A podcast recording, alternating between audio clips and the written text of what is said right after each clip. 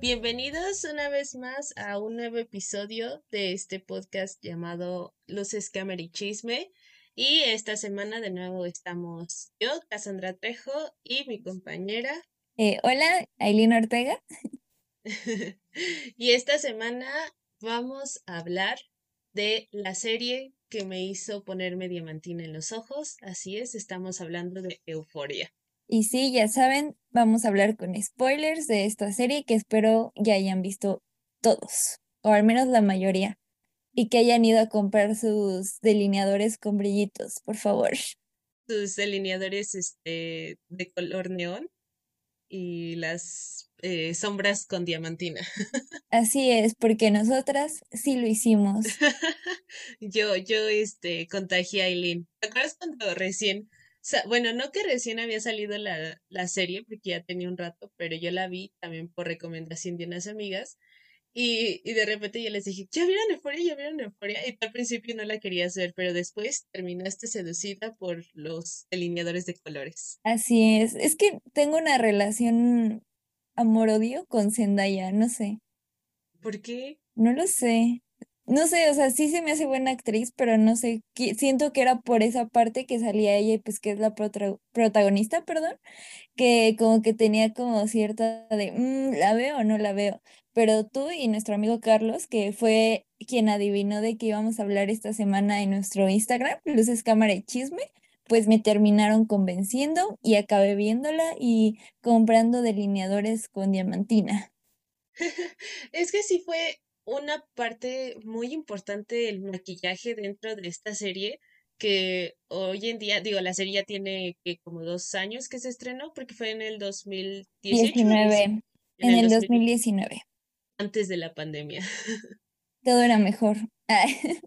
sí, pero fue una parte importante, digo, el maquillaje porque, pues sí, o sea, el maquillaje sí estaba como del smokey eye. Mira, la verdad no sé de tendencias de maquillaje, pero era como unas tendencias muy diferentes, un poco más elaboradas y creo que el maquillaje de Euforia y lo que buscaban hacer, lo que llegué a ver sobre las maquilladoras de, de la serie, que era un tipo de, mm, eh, de expresión de los personajes y que a la vez como que invitan a la audiencia a que ellos se expresen, o sea, que no sigan como porque según yo, pues tienes que llevar como un patrón, ¿no? Cuando te maquillas y todo eso. Y el maquillaje de euforia es más como expresarte, como a través de esa diamantina, esos, esos, esos delineados con líneas irregulares, es como expresarte así como tú misma, sin necesidad de seguir como tal un tutorial de maquillaje, ¿sabes? Y creo que eso fue una parte esencial, porque hoy en día es como te pones brillitos, algo así, y es ando mood euforia. Así es, y es que, o sea, ya hablando de esta parte del maquillaje, o sea, realmente era como un personaje más, al igual que el vestuario, porque era como muy personalizado a cada uno de los personajes que integraban toda esta serie. Y pues sí, realmente fue como lo que más cautivó a toda la audiencia, porque realmente como que rompía con tal vez el maquillaje de, ah, tonos cafecitos o cosas así. Y eh, viene a marcar todo esto de crear pues una nueva forma de maquillarte, ¿no? Que rompió con todo y siento que es una tendencia que hasta el día de hoy seguimos teniendo. Y sí, porque eh, Kat, Maddie y esta Jules eran como las que más se expresaban a través de ese maquillaje porque Maddie era como, no la mean girl, porque no siento que figurara tanto ese tipo de papel, que también eso está chido, que sí están como los típicos estereotipos, pero no así como tan marcados, ¿sabes? Como que todos se llevan bien, como que no hay problemas como en la típica teen movie y todo eso. Pero Maddie era como un, sí tiene razón, o sea, es un personaje en sí mismo y que cada uno eh, lo expresa de diferente forma. Con Jules eran más como los delineados irregulares, con Maddie eran las piedritas, este, o los brillitos, y Kat era como más tonos más oscuros, no sé, y realmente como que los otros personajes, la hermana de, de Cassie, ¿sí?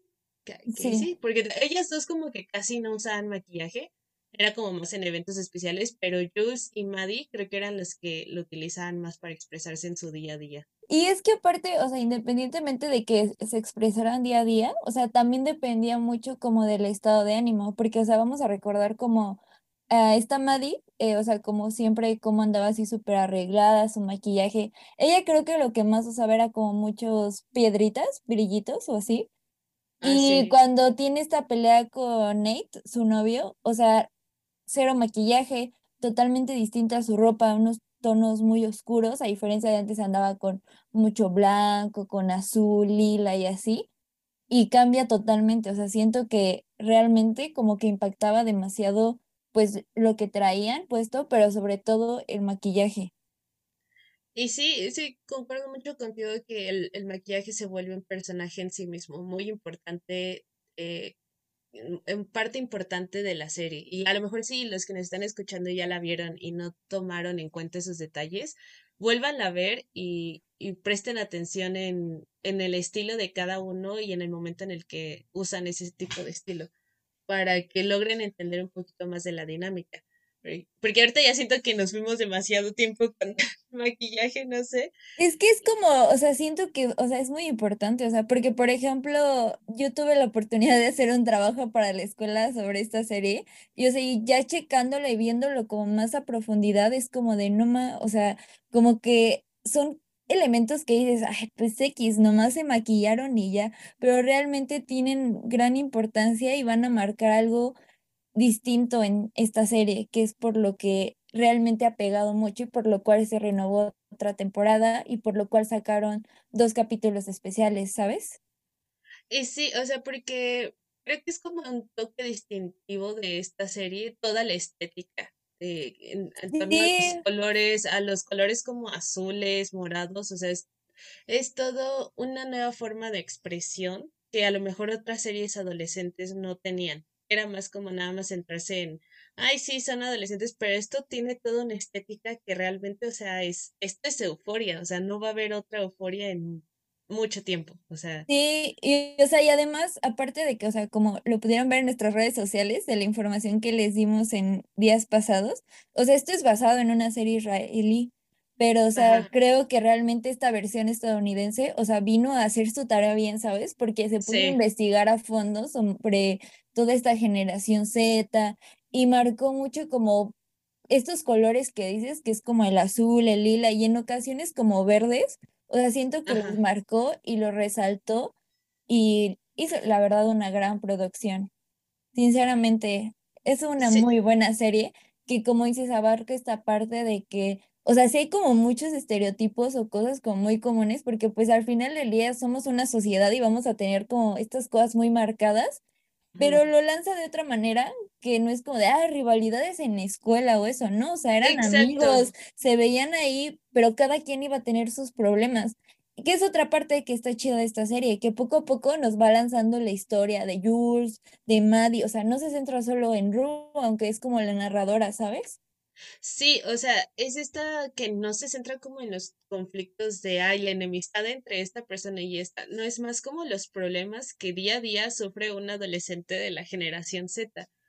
Eh, Es como, o sea, está muy bien construida porque, sí, o sea, te digo, recu- eh, recurre a varios clichés como el, el deportista y todo eso, pero más allá de ser solo el deportista, también vemos todo lo que sufre o los problemas que tiene Nate, porque es así, y también lo vemos con Ru, ¿no? O sea, de, de su adicción, de cómo es que cae ahí y, y todo este de em, como, em, evolución de los personajes, porque cada capítulo, según yo, eh, está centrado en un personaje diferente. El de Casey también que lo vemos eh, de que su papá se va y todo, o sea, cada capítulo, sí como dice Eli, sí hay unos personajes principales que sería esta Ru, pero cada capítulo trata la historia de cada uno de los integrantes como de ese grupito de amigos, con los que sí, como generación Z, a veces sí te puedes llegar a identificar y está chido que te cuenten esa historia, porque aparte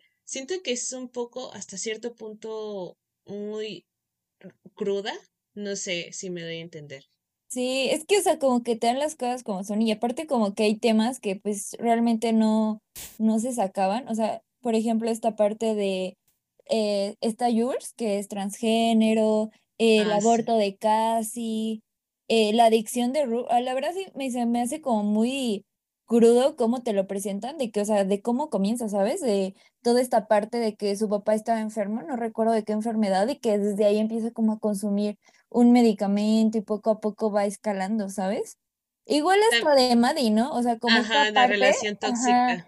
sí, y aparte de la relación tóxica, como este pensamiento que tiene que, y por lo que está nada más con Nate, o sea, en cierta parte sí es como de interés, pero, o sea, Nate no la trata así que digas, uy, la trata súper bien, pues no, ¿sabes?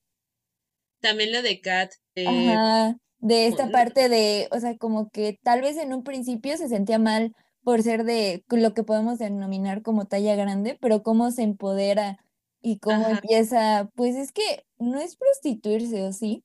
Como vender ah, sus imágenes en redes. Bueno, no no, en redes, en una plataforma, pero no recuerdo.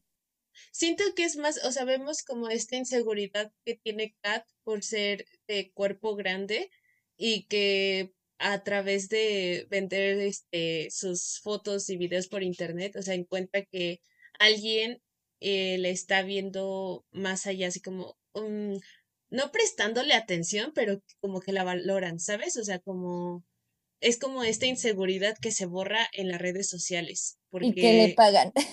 Ajá, exacto. Y, y vemos también como este, pues sí, ¿no? Esta evolución de ella, de que, ah, primero así bien tímida, pero digamos que mm, te lo retratan así como de una evolución completamente buena, porque llega un punto en el que cómo trata a Maddie cuando tiene el problema con Nate, Ajá. y es como le dicen, es que ya no eres la misma Kat de antes.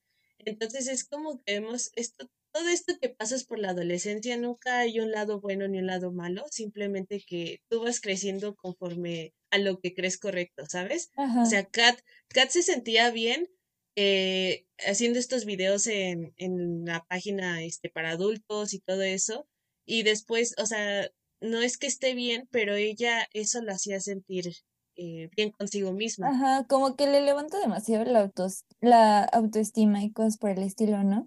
Ajá, y, y es más que nada, creo que lo importante que tiene Euforia es que, te digo, no vemos como los que son buenos y los que son malos, como en las típicas películas adolescentes, ¿no? Que las Mean Girls, las populares y todo, y, y los que no son populares. Aquí vemos que en realidad no hay un lado bueno ni malo en la adolescencia, simplemente es que estás creciendo y estás aprendiendo y cometes muchos errores y crees que tu vida acaba en la adolescencia. O sea, siento que te trata muy bien lo que es Como crecer todas las ahorita como caras. ¿no?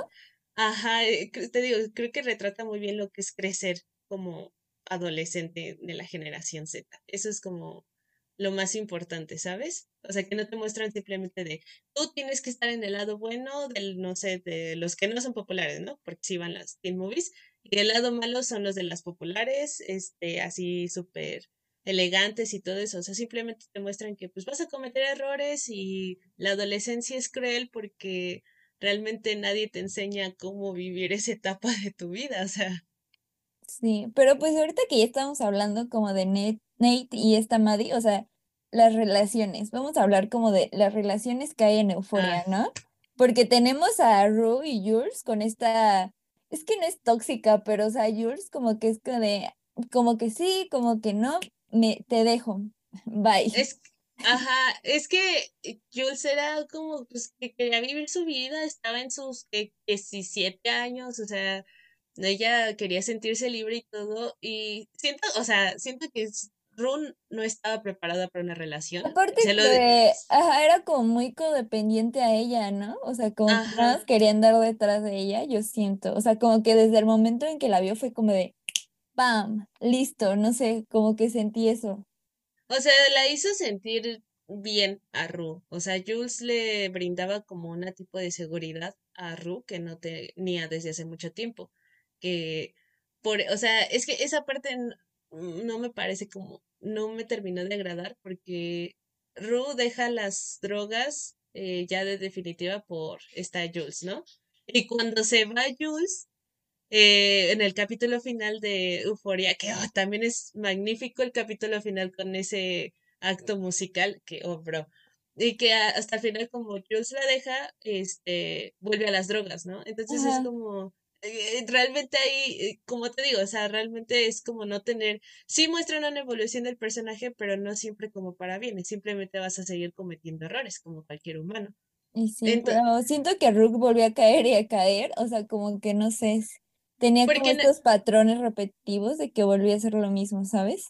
Ajá, porque no estaba preparada, incluso su padrino sí se lo llegó a decir, ¿no? Cuando fue a una de estas reuniones de, de narcóticos, que le dijo algo así que le había platicado de Jules, y es como, pues es que no estás preparado, o sea, un adicto no es siempre, al principio no está preparado para tener una relación amorosa, porque pues esto mismo, ¿no? Te vuelves codependiente de esa persona y, y cuando acaba todo, pues vuelves a lo que te hace sentir bien, que son las drogas. Y sí, pero es como algo demasiado profundo, ¿no? Es, ajá, o sea, te, porque de nuevo tocan temas demasiado, mm, de, de una forma demasiado real, ¿sabes? Que es como, mm, que a lo mejor nosotras ya en nuestros 20, pues como que lo entendemos más como, no, pues sí, pero alguien de en sus 14, 15 va a decir como, ay, no, es que Roy y Jules son una bonita pareja, que hacían bonita pareja, pero pero a mí nunca me terminó de convencer Jules, no sé, o sea, como con las actitudes que tenía, o sea, como ves cómo anda y vas, no sé. Porque me, me recuerda a cierto amigo que tenemos. ah, ah caray. eh, eso, eso lo platicaremos fuera del, del aire. contexto, please. Ayúdame, siento sin contexto. Saludos. Pero otra relación tóxica, Nate y, y Maddie. Ay, sí. No puedo con esa escena de que la ahorca. Es como de, no manches, qué, qué loco. Y luego que Nate es súper harto, bueno, el actor, este, ay, ¿cómo se llama? Ay, bueno, no sé. Es, bueno, Nate es súper alto y ella es como súper chiquita y como es como de no más, o sea, qué loco está, o sea, porque él tenía muchos problemas como de agresividad, ¿sabes? Sí, o sea, porque lo vemos con lo de su papá, ¿no? O sea, cómo lo trata para que sea el mejor futbolista y todo esto. Es que también su papá tenía muchos problemas. Eh, Dios, ese primer capítulo. Sí, yo cuando le empecé a ver fue como de, ¿eh? Sí, ayuda. No, porque, o sea, al principio no sabes qué es el papá de Nate. Pero de todas maneras se vea súper viejo para Jules. Ah, sí, o sea, sí te saca de onda, pero después de que crees que es el papá de Nate, es como, wow, o sea, aún está muy bien construida la serie porque te lleva en ese caminito de... Ajá, y más que, o sea, el papá eh, tiene como, o lo, lo que aparenta ser como su familia perfecta y todo eso, pero el señor está muy raro, está muy raro. No sé, pero es que creo que, o sea, ellos dos, tanto Maddie como Nate, sí llegan a ser como el típico estereotipo de, de un adolescente americano. de pero una pareja tóxica. Ajá, pero está, o sea, la serie te lo construyen también que te das cuenta que no está bien que estén juntos. Ajá, exacto, como cuando pasa todo de que descubren que las marcas de que la ahorcó y todo esto y que se van como a un hotel, un motel, no sé qué es ah, exactamente, y de que como que la escena, según yo, no tiene como tal diálogos, pero están como peleando y después ya están abrazados y así es como de tóxicos, tóxicos. Totalmente codependencia emocional. Ajá, pero sí está súper impactante, o sea, como que esa escena de cuando según la está como regañando por el show o eso que hace como en ah, la feria y es como de, no más, o sea, qué loco está este vato. Sale ahí peligro, una, ¿cómo? Bandera roja. Bandera roja, bandera roja. Aborten de misión. Y sí. O sea, pero, por ejemplo, en otras series o pues sí, en otras series, en otras películas de adolescentes, a lo mejor te ponen a la misma pareja, pero la forma en como te las muestran, que son los mismos patrones que tienen Nat, eh, Nat, Nate y esta Maddie, y te los hacen ver como, ay, está bien porque es romántico. Ajá, exacto. Pero creo que Euphoria lo logra eh, mostrar también que en ningún momento piensas esto es romántico. Al menos yo así lo veo. Sí, es que eso está enfermizo, ¿no? Porque, o sea, creo que en el capítulo de Nate, que es como de, le gustaba a Maddie porque era lampiña, le gustaba ah, porque se arreglaba y porque la iba a proteger y que no sé qué, y es como de, E igual Ajá. Maddie como de, porque le compraba cosas y cosas así, es como de, como Sí, que no están por amor, amigos.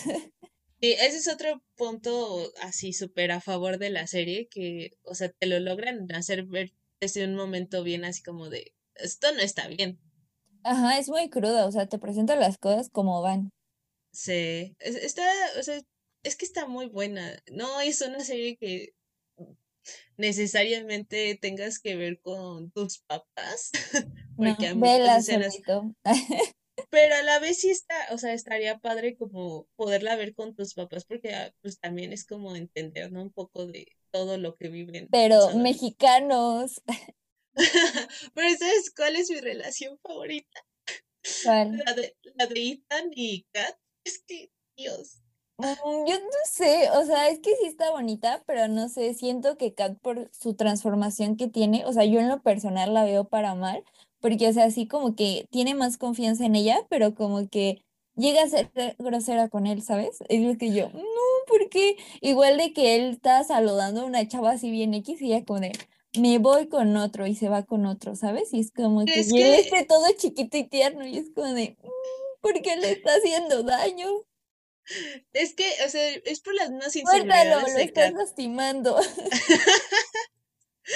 Es que es por las mismas inseguridades de Kat, o sea, yo siento, porque pues es, es lo que te muestran en el episodio de, en el que lo protagoniza Kat, de ella de niña, que según estaba de novia con otro de los tipos que ah, nefasta en la serie, eh, de niños, obviamente, Porque todos que los hombres en esta serie son así tan menos, menos menos Ethan, sí. Ajá, pero todos son como bien, no sé, o sea, entiendo como esa parte de inmadurez, pero como exagerada, ¿sabes? Pues es que así son, amiga, así son los hombres, ¿qué Hombres, te digo? Hombres tenían que ser. maldita sea. Pero te digo, siento que eh, lo, lo llega a tratar así a Ethan por la misma inseguridad que ella se ha creado, porque te digo, de niña era como eh, cuando regresa de la playa y que sube de peso y que él estés así como de, ay, no, ya no, ya no me gustas, ahora ella es mi novia. Sí, pero bien cruel. Ajá, o sea, ella crea esta inseguridad y por eso cuando ve a Ethan platicando con otra chava, a pesar de que ella ya tiene como su glow up, o sea, ya así de, ya soy diva empoderada, aún Empoderada. aún sigue teniendo esta inseguridad eh, en ella. Entonces yo siento que al final, en el último capítulo, eh, decide que pues quiere estar con Ethan y que a lo mejor no van a durar mucho tiempo o lo que sea para el tiempo que tenga que durar, pero pues la va a hacer bien. O sea, es, es muy bonito porque yo me identifiqué, pero aún no he tenido el glow up de Kat, ¿sabes? No sé, yo soy fan de las relaciones amorosas, como ya saben los que escuchan este podcast, pero en lo personal no, no me gustó como relación, sinceramente. O sea, yo te acabo de decir que sentí bonito por esa relación y ni siquiera me dijiste así como de, ay, si tienes corazón, ni nada. Bueno, pues a veces sí tienes, pero no sé, como que tu corazón es raro. Ah, no, Ah, Pero yo respeto, porque aquí respetamos todas las opiniones, amigos. ah, pero no te dijera, eso no me parece romántico porque luego, luego me atacas. Eh, es que viva el amor. Pero bueno, vamos a hablar de otra, que la verdad no me acuerdo del nombre del chavo, pero esa es la relación que tiene Casi con el chavo de que ya va en la universidad. Ah, sí, que era No, amigo de Nate, ¿no? ajá, pero ay, no puedo con, o sea, esta tal vez tenía futuros y el chavo no se dejaba influenciar tanto por sus amigos y con lo que hizo al final, no, no. Y Sí, la verdad siento que no se lo merecía casi. no, A, a mí me gusta, me gusta mucho ese personaje, la verdad. vemos, eh, volvemos a lo mismo, o sea, cada capítulo está centrado en un personaje y vemos que Casey, la forma de ser de ella es debido al abandono de su padre y el alcoholismo de su mamá. Y también vemos la razón de, de por qué es así su novio, ¿sabes? De que lo siempre lo presionaron para ser el mejor en, en el fútbol americano, eh, que él tenía que llegar a las grandes ligas y todo eso. Entonces, no lo, no se justifica lo que hizo su personaje, obviamente, pero sí llegas a entender el, el por qué son así, ¿sabes? O sea, sí pudieron, es como, sí pudieron tener algo mejor, pero pues, los papás los arruinaron, Sí, básicamente, pero porque siento que no fue generación tanto Z. los papás, o sea, y siento que lo que más influyó fue los amigos, ¿no? Porque el, O sea, ¿quiénes son los primeros que le dicen, uy, como esta chava es de, ya sabes cómo es, o así, ¿no? Pues sí, Fueron los pero, amigos. O sea, pero, los papás tenían como cierta presión en sus personalidades, pero siento que ahí fue lo de los amigos. O sea, No sí, sé, la base, pero a mí, eh, a mí se me hace muy triste cómo trató Casi al final. sí, o sea, sí, porque pues no se lo merecía, ¿no? Digo, no es culpa de, de nadie lo que le pasó. Bueno, este, el chavo sí, porque está, es que no sé, eh, no, no sé bien cómo abordar este tema, pero, Es o que sea, esa escena sí, es muy fuerte. sí es muy fuerte, porque es que siento que ahí vemos a, a su novio como que se sintió vulnerable Ajá, y y la única forma de desquitarse era a través de Cassie y eso es como, wow. Y que lamentablemente muchos hombres piensan de esa manera, ¿sabes? ay, yo sé, a mí se me hizo muy fea. O sea, de por sí como que hay muchas escenas como muy fuertes, pero ese es como de más. Y también eh, lo del aborto de Cassie en ese Sí, episodio, a mí me gustó también como mucho, o sea, no que me gustara lo que estaba viviendo, pero cómo combinan mata bebés. no, no, aborto legal y gratuito. Ah, no, este, no, pero No, pero o sea, como el hecho como que ella se regresara como a un instante feliz para ella, como era lo del Sí, patinaje, y a pesar de lo feo que estaba viviendo, o sea, esa escena, a pesar de lo que se está viviendo, es muy bonita, cómo la realizaron, ¿sabes? Sí, la verdad sí. Sí, Porque por un lado la, Ajá, por un lado la vemos que está pues, en esta situación eh, en la clínica y todo esto, y por otro, pues, eh, como dices, recordando lo que a ella le gustaba de niña y a lo mejor lo que eh, le gustaría hacer, pero la vida la ha llevado como por otro camino, ¿sabes? Sí, tal vez era como su forma de evadir lo cruel de la situación o lo feo que estaba sintiéndose o así, Ajá, porque para ella, su o dolor, sea, ajá, porque es muy feo para ella, o sea, independientemente como de lo que estaba haciendo, o sea, era el hecho de que no la había apoyado. Y ahí también ah, vemos lo del maquillaje, ¿sabes? Ah, de- ah, eh, sí, regresando al inicio, o sea, vemos ahí súper destruida. Ella siempre veía como, vestía como de colores azules y siempre estaba súper arregladita y así, ¿no? Como azules y rosas. Y ahí es como, o sea, creo que sí trae como de esos colores la ropa, pero ves su cara y cómo, o sea, como está así, no sé. O sea, ves, reflejas todo, refleja todo lo que estaba sintiendo en ese momento. Es que sí, también es un punto ya más de, ya más como cinematográfico, se puede decir, como todas las tomas, todo la realización de, de la escena es algo muy diferente a lo que se acostumbraba en las series adolescentes. Porque era, te digo, o sea, era nada más como poner la dinámica de- del grupito de amigos y no y enfocarse, pelean. ajá, y no enfocarse realmente como en estética de una escena que te puede transportar realmente a las emociones que está sintiendo ese personaje. Sí. Ahí resuelvan un asesinato. Ahí no. Esa- sí, Primera serie adolescente sin asesinatos de Ay, también está, también está, de hecho la comparaban, o bueno, al menos yo, yo sí la llegué a comparar con Skins, no sé si la has visto. Mm, creo que no. Skins es una serie inglesa que también se centra en un grupo de amigos, es por generaciones, creo que son, se quedó hasta tres generaciones. La primera generación es la mejor de todas. Y también te muestran esta dinámica de un grupo de amigos. Tampoco existe así como el bien y el mal, simplemente son sus vidas como adolescentes, los errores que llegan a tener. Y ahí tampoco resuelven un asesinato. Y también es muy cruda. O sea, en algunos puntos llega a ser como, ay, no, esto sí ya es demasiado. Pero es muy cruda también. Creo que si les gustó Euphoria, vean Skins. Creo que también tienen como varias versiones en otros países como Scam y todas estas. Ah, Pero sí la vi.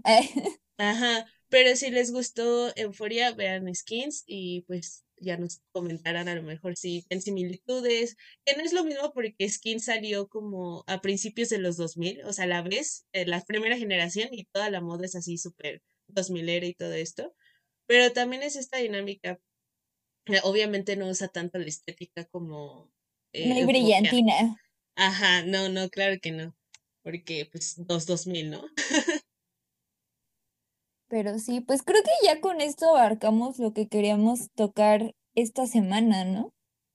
Pues Vean Euforia. Creo que, eh, bueno, el único tema, eh, la adicción de Ru, o sea, por más que uno diga, quiero vivir la vida loca como adolescente, creo que también te lo muestran igual que la relación de Nate y de Madrid.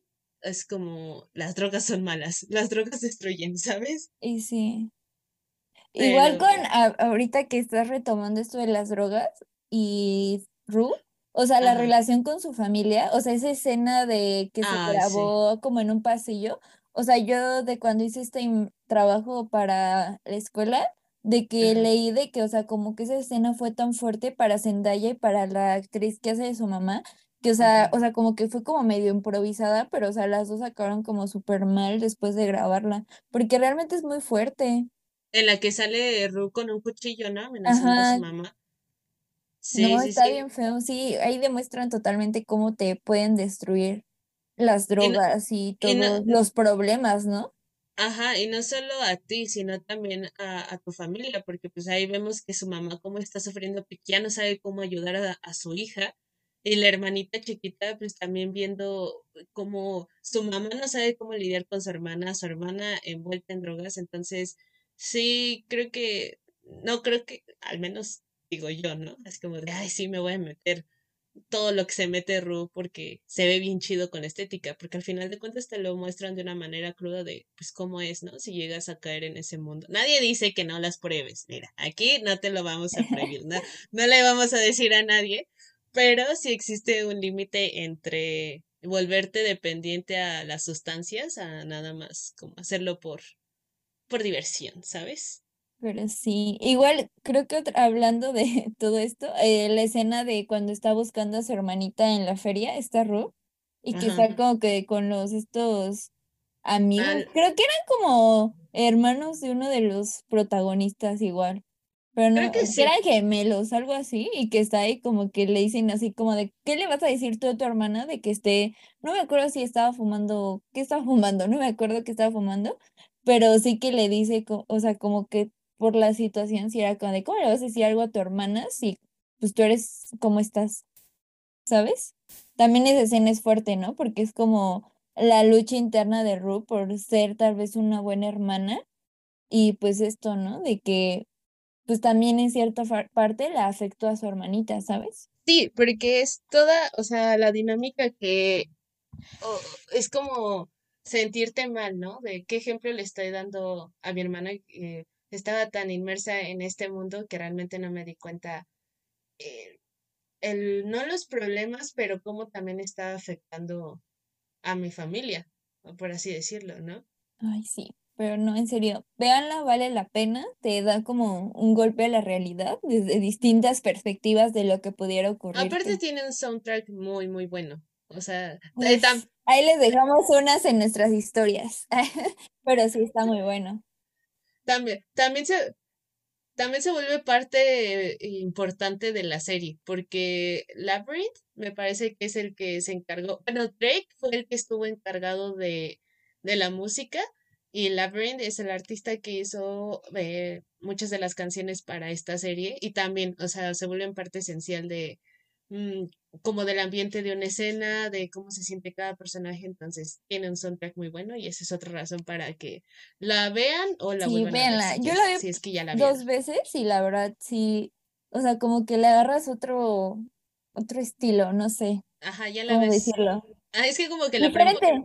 Ajá, porque la primera vez que la ves, pues es algo nuevo, algo como de nuevo, no es algo típico de las series este adolescentes pero ya que una, la vuelves a ver una segunda vez y es como logras entender incluso más eh, a los personajes y el desarrollo de la historia. Entonces es una serie muy, muy buena, que si estás en tus 20 a lo mejor ya vas a sentir que estás muy viejo como para identificarte con algunas cosas de ellos, pero es muy buena.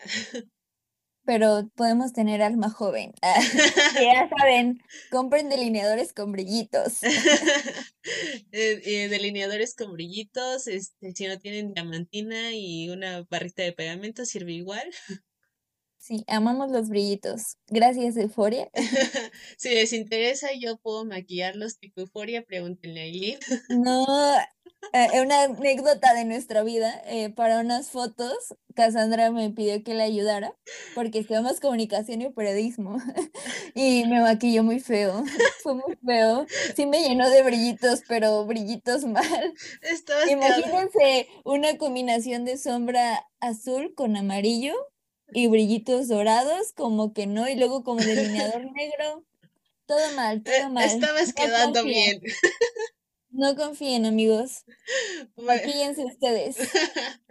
bueno, pues creo que con esto vamos cerrando el episodio. Y no sé si te gustaría dejar alguna pregunta o esta vez no. Mm, creo que ya les hemos dejado varias. Creo que esta semana, como hay puente, los dejamos descansar.